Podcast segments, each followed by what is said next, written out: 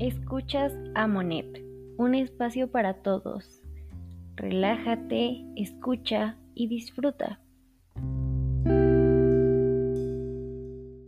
Hola, yo soy Amonet. Espero que estés muy muy bien. Muchas gracias por estar una semana más aquí de vuelta escuchando este podcast. Espero hayas tenido un agradable 15 de septiembre, que hayas comido o cenado rico, si no festejaste, pues está bien, tus razones tendrás y eso está cool. No sé si también fue para ustedes o solo fue mi caso, pero esta semana estuvo medio locochona. Estuvo rara, pasaron cosas raras, me sentí rara. Traje muchas cosas en la cabeza. Entre ellas, he pensado demasiado en lo que conlleva el amor propio, la autoestima y todo esto. Y realmente siento que es un tema muy individual. Cada quien tiene pues su forma de verse a sí mismo y de amarse a sí mismo. Y justo por esto quise sacar el tema. Yo me siento muy conflictuada de ver todo el tiempo que quieren enseñarte cómo amarte a ti mismo. Y creo que es algo que cada uno tiene que descubrir o sea, en redes sociales las personas, las influencers, los influencers aquí que motivan a la gente y así, te dicen como de no, pues haz ejercicio, este, come sanamente, o sea, y son cosas que pues sí, tenemos que hacer y, y sí, tal vez forman parte del amor propio, o sea, el del preocuparse por uno mismo, pero no por eso, o sea, no por cuidarse así ya, significa que de verdad te amas. Y no necesariamente tiene que hacerte sentir bien el hacer esas cosas que pues a los demás hacen sentir bien, ¿no? Y realmente veo a muchas personas lejos de entender eso. Entiendo que parte de lo que conlleva amarse a sí mismo es no descuidarse a uno mismo pero las personas tenemos diferentes prioridades y nos cuidamos a nosotros mismos de diferentes maneras. Tal vez lo que es importante para mí y mi salud no va a ser lo mismo que es importante para la tuya. Por decir, yo en estos últimos meses, como les contaba en el episodio anterior, me he sentido mal emocionalmente. Hay días en los que me siento muy estresada, muy ansiosa, triste, y de verdad a cada rato las personas me recomiendan hacer ejercicio para sacar todo eso. O sea, pero me dicen haz abdominales, haz sentadillas, haz lagartijas, y puedes a correr, si tienes pesas úsalas. La verdad, yo nunca he hecho eso en mi vida. No me gusta, no, no soy fan de hacer ejercicio. Así que normalmente lo sustituyo con el baile que bueno, también es un ejercicio, pero me refiero a ese tipo de ejercicios que la gente te recomienda, no soy fan de hacerlos. Lo mío, pues es el baile. Tal vez no soy la mejor, pero es lo que me ayuda a sacar todo, todo lo que traigo dentro. Porque me desestreso y muevo mi cuerpo y me siento libre, lo hago improvisado, solo siento la música y realmente es algo muy bonito y muy profundo para mí. Sin embargo, muchas veces es contraproducente porque hay días en los que estoy tan, pero tan atorada con mis pensamientos, con mi estrés, con mi ansiedad, que ni siquiera soy creativa, ni siquiera puedo sacar todo eso con el baile y me atoro en los mismos pasos, soy repetitiva y eso me pone peor porque muchas veces siento que lo único que a veces creo que me sale bien o lo único que muchas veces me hace sentir bien, lo estoy haciendo mal. Y es más frustrante porque ni siquiera lo estoy haciendo para alguien más y no es como que me sienta juzgada, simplemente no me está gustando a mí lo que estoy haciendo para mí y eso es peor. Pero a la larga realmente creo que el baile me ha ayudado muchísimo a desestresarme y a sacar muchas cosas. El baile lo he tomado como un medio de expresión y autoconocimiento. Pero bueno, yo ya descubrí lo que me hace bien, yo ya descubrí cuándo me hace bien. Y es por eso que realmente no me preocupa cuando otras personas me dicen, debes hacer esto y esto y esto y esto para pues llegar a sentirte bien, porque yo ya sé lo que tengo que hacer. Aunque tal vez a veces no sea suficiente, ya que creo que el hacer este tipo de cosas te ayuda al momento en que las haces y tal vez durante ese día, pero pues no te hace olvidarte de nada como tal ni superar nada.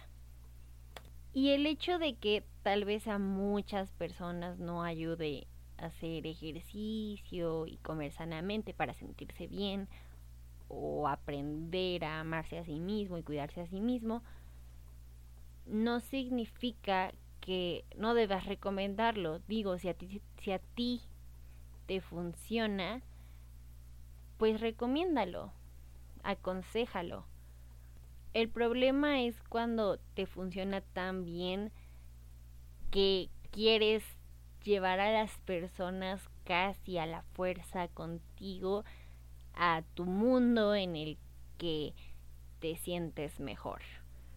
Y claro, puedes invitarlos a ser parte de ello, pero no presionarlos a hacerlo, porque todos tenemos que encontrar aquella motivación, aquella cosa que nos haga sentir bien por nosotros mismos. Todos tenemos que descubrirnos y conocernos solos.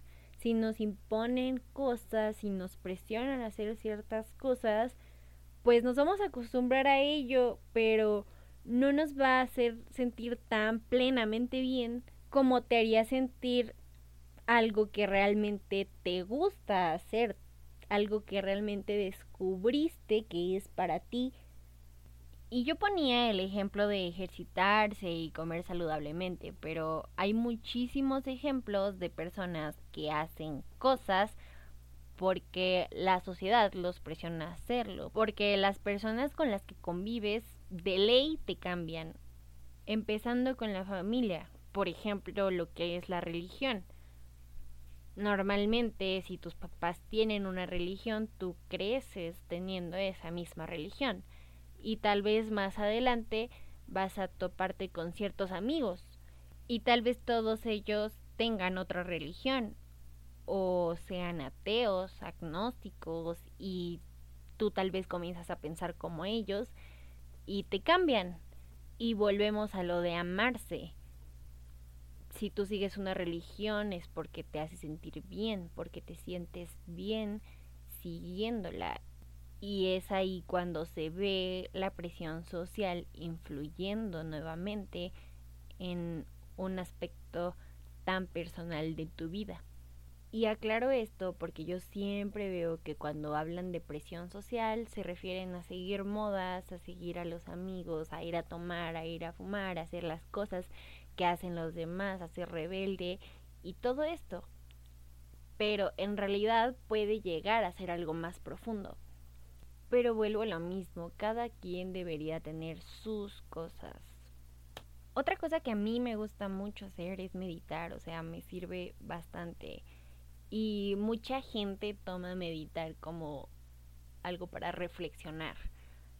Yo lo tomo más como para cerrar ciclos. Y luego, claro, voy y me corto el cabello. No, no es cierto. Em, pues meditar sí me ayuda a cerrar ciclos, a pensar en todo aquello que quiero dejar atrás y dejarlo atrás. Para mí meditar no es como para otras personas. Para mí no es parte de todo el proceso. Simplemente es como el cierre y realmente por mucho tiempo estuve siguiendo meditaciones guiadas y buscaba literalmente en Google cómo meditar. Pero pues cada quien debe encontrar también su forma. Meditar no es algo que te puedan enseñar.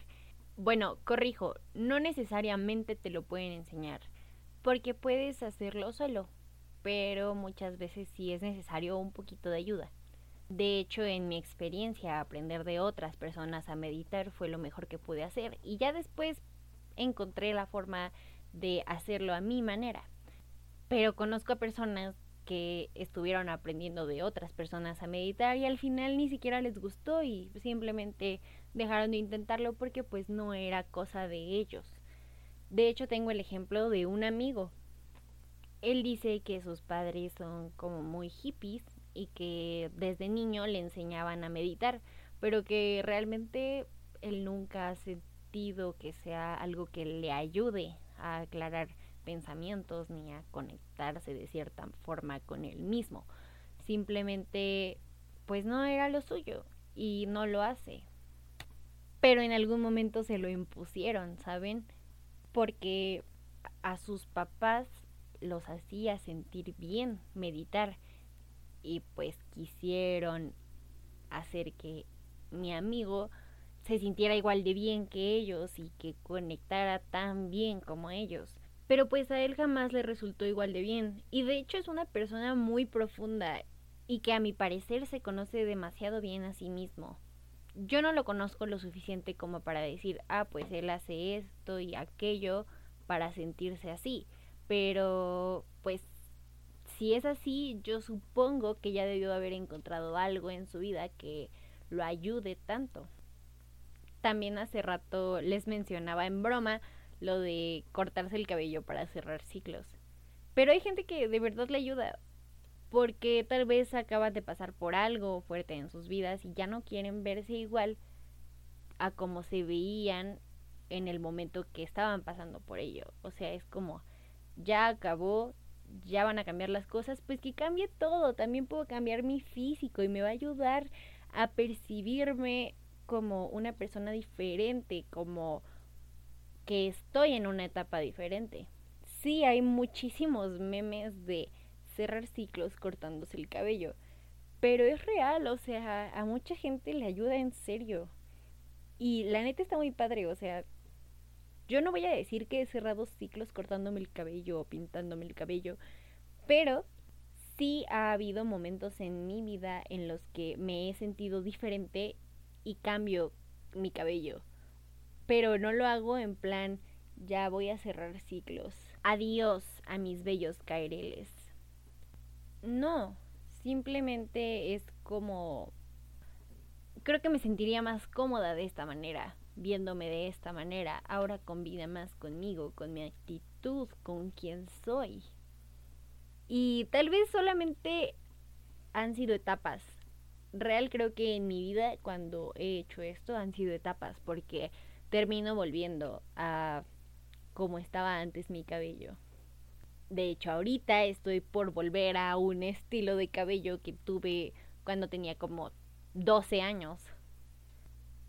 Y es que ahora hablando de eso, me doy cuenta de que estoy en una etapa en la que quiero recuperar ciertos aspectos de cómo era yo en ese entonces y cómo me sentía en ese entonces. Porque siento que he perdido o he cambiado en ciertas cosas sobre mí y que realmente no me encantan y creo que deberían volver a ser como antes. Porque también de eso se trata, ¿no? Experimentar cambios, ver qué te gusta, qué no te gusta, conocerte a ti mismo, esperar saber quién quieres ser y quién no quieres ser para ir perfeccionándote a ti mismo. El hecho de que las personas te cambien no significa que no puedas ir moldeándote solo. Porque creo que cuando conocemos a las personas, tomamos lo que nos gusta o admiramos de ellas para nosotros mismos. No tomamos aquello que no nos gusta. Simplemente vemos la vida de otros, vemos su perspectiva y tomamos lo que nos gusta para nosotros. Así que seguro todos tenemos al menos un pequeño cachito de todas las personas importantes en nuestra vida. No sé si conocen, hay una serie de Disney que se llama El Mundo de Riley, que es un spin-off de una serie que se llama Aprendiendo a Vivir. Bueno, y si conocen Aprendiendo a Vivir también sirve. En ambas series se habla siempre de que el secreto de la vida es las personas cambian a las personas. Y yo no sé si es el secreto de la vida, pero la frase es muy cierta. Las personas todo el tiempo cambian a las personas. Cada que nos relacionamos con alguien nuevo, tomamos una parte de esa persona. Pero si creo en algo fielmente es que el hecho de que cambiemos cosas en nosotros a raíz de relacionarnos con cierto grupo de personas no cambia jamás nuestra esencia, algo que tenemos por naturaleza. Y es por eso que si tú en realidad quieres encontrar algo para ti, debes comenzar por conocerte a ti mismo, pero conocerte solo, no frente a otras personas, ya que si te empiezas a conocer de esa manera solamente, pues te vas a seguir viendo a ti mismo como te podría ver cualquier otra persona. Y nunca te vas a ver como en realidad eres, como en realidad quieres ser y como en realidad no quieres ser. O más bien, no lo vas a definir sin conocerte a ti mismo. Realmente el conocernos nos va a ayudar en muchos aspectos de nuestra vida.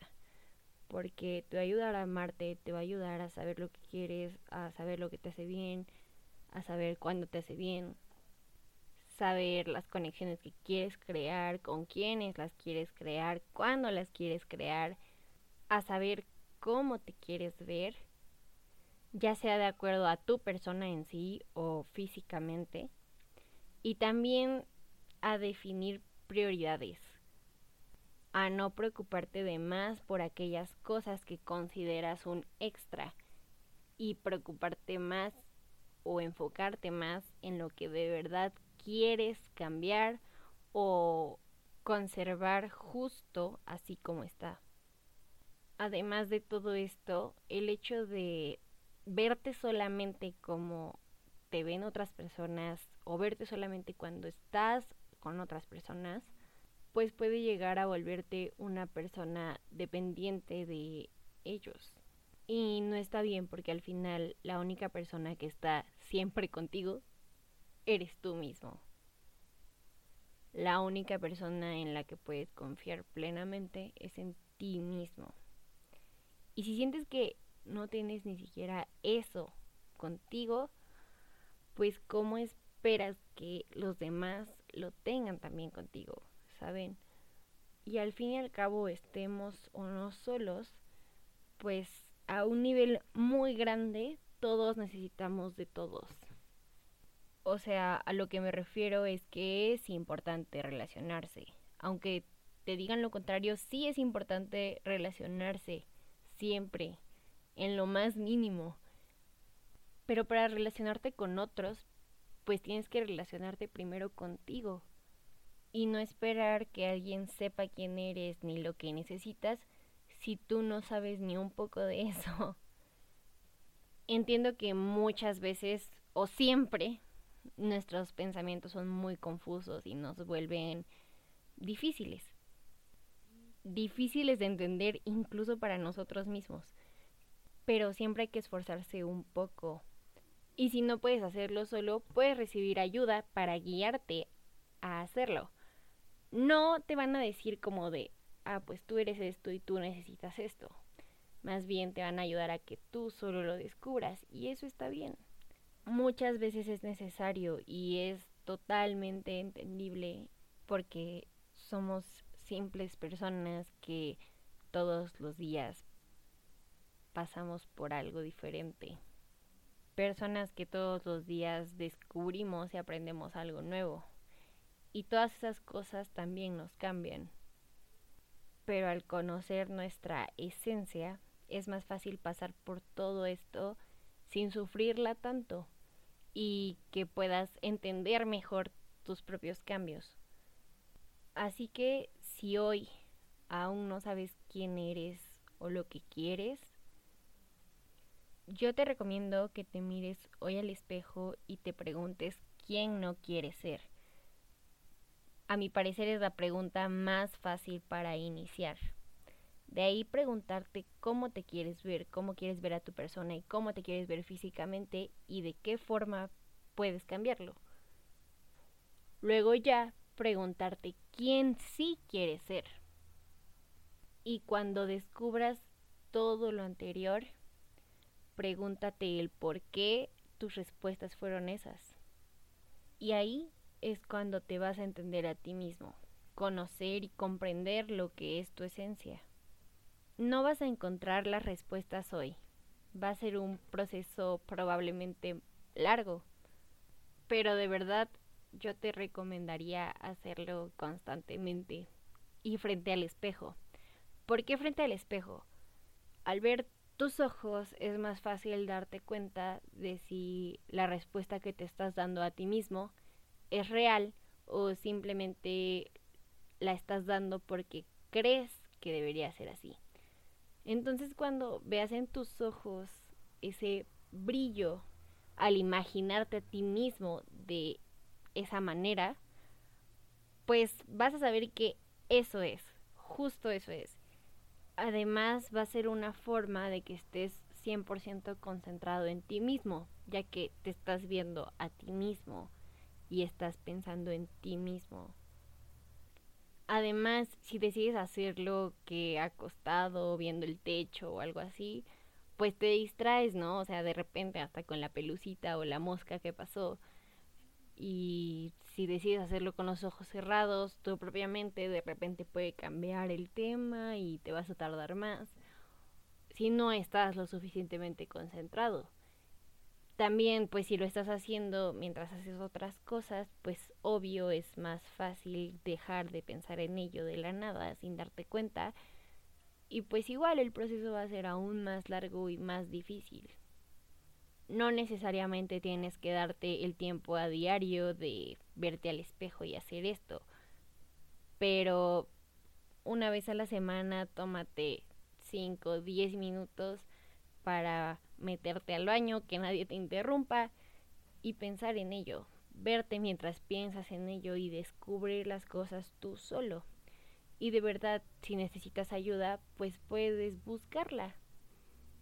Recuerda que eres importante y que vivir siendo alguien que no eres es horrible.